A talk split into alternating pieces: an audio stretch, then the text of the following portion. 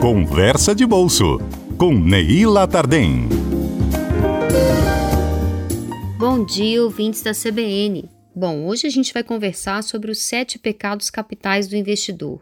É fim de ano, décimo terceiro aí tá por vir.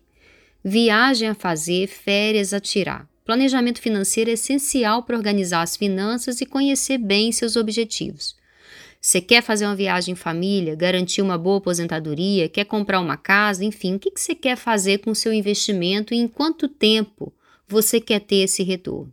Na coluna de hoje eu discuto com você sete pecados capitais do investidor. O primeiro deles é gastar mais do que ganha. Essa regra vale para nações inteiras e também vale para famílias. Se você gasta mais do que você ganha, vai acabar endividado. E dívida só é boa se utilizada para fins de crescimento e valorização do patrimônio.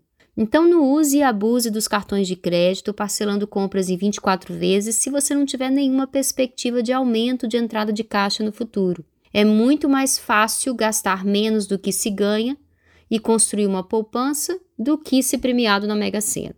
Confundir padrão de vida com qualidade de vida, esse é outro pecado aí capital do investidor. Padrão de vida é quanto você pode gastar e poupar hoje. Qualidade de vida é o quão bem você consegue viver com o que você consegue poupar e gastar hoje. O foco deve ser a qualidade de vida. O padrão de vida é consequência de muito trabalho e esforço. A sua melhora vem com o tempo. Abrir mão da qualidade de vida por períodos muito longos pode gerar prejuízos que não têm preço. A saúde é um deles. Não ter uma reserva de emergência, outro pecado capital. Planejamento doméstico inclui também ter uma reserva de emergência. Esse montante é aquele que vai servir de colchão na hora de algum imprevisto. Por exemplo, o carro que quebrou, preciso de dinheiro para consertar. A reserva de emergência pode ser utilizada para isso e depois deve ser reposta. Ela evita que a pessoa se enrole em dívidas e que prejudique seus investimentos aplicados aí sem resgate ou liquidez imediata. O conselho aí é destinar uma quantia de dinheiro equivalente a no mínimo três meses de salário ou de renda, tá bom? Mas isso varia aí de cada um. Tem gente que guarda um ano inteiro de reserva de emergência, isso depende do quanto que você é conservador em relação a esse fundo. Outro pecado capital: confiar cegamente no vendedor de produtos financeiros. Entenda que você precisa buscar conhecimento sobre os produtos do mercado financeiro para investir. Sabe como funciona um título de renda fixa? Sabe como funciona a bolsa de valores?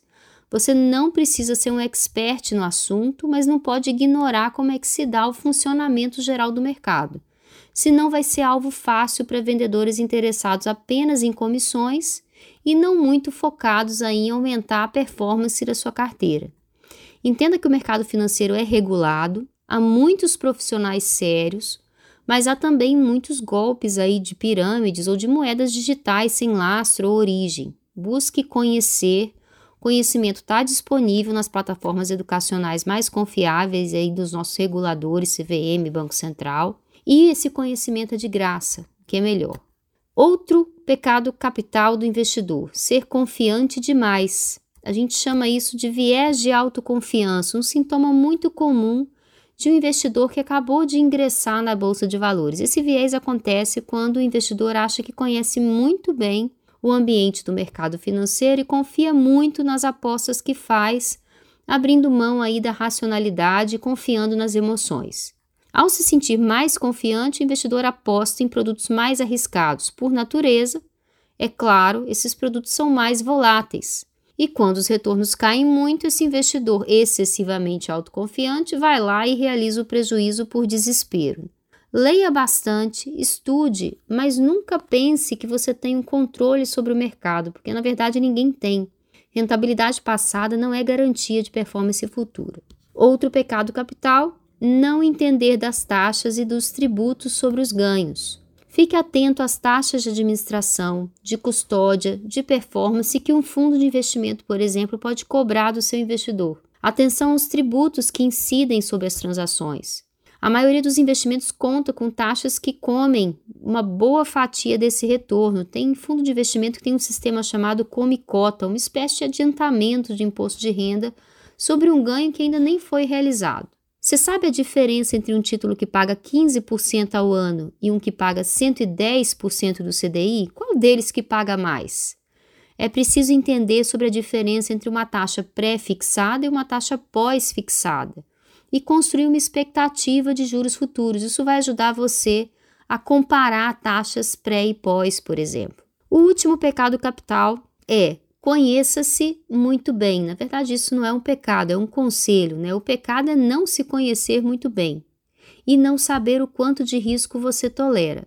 Vou dar a seguinte situação: você decide comprar ações de uma empresa que está saindo a 10 reais o papel. Depois de três meses, esse papel cai a 3 reais. O que, que você faria?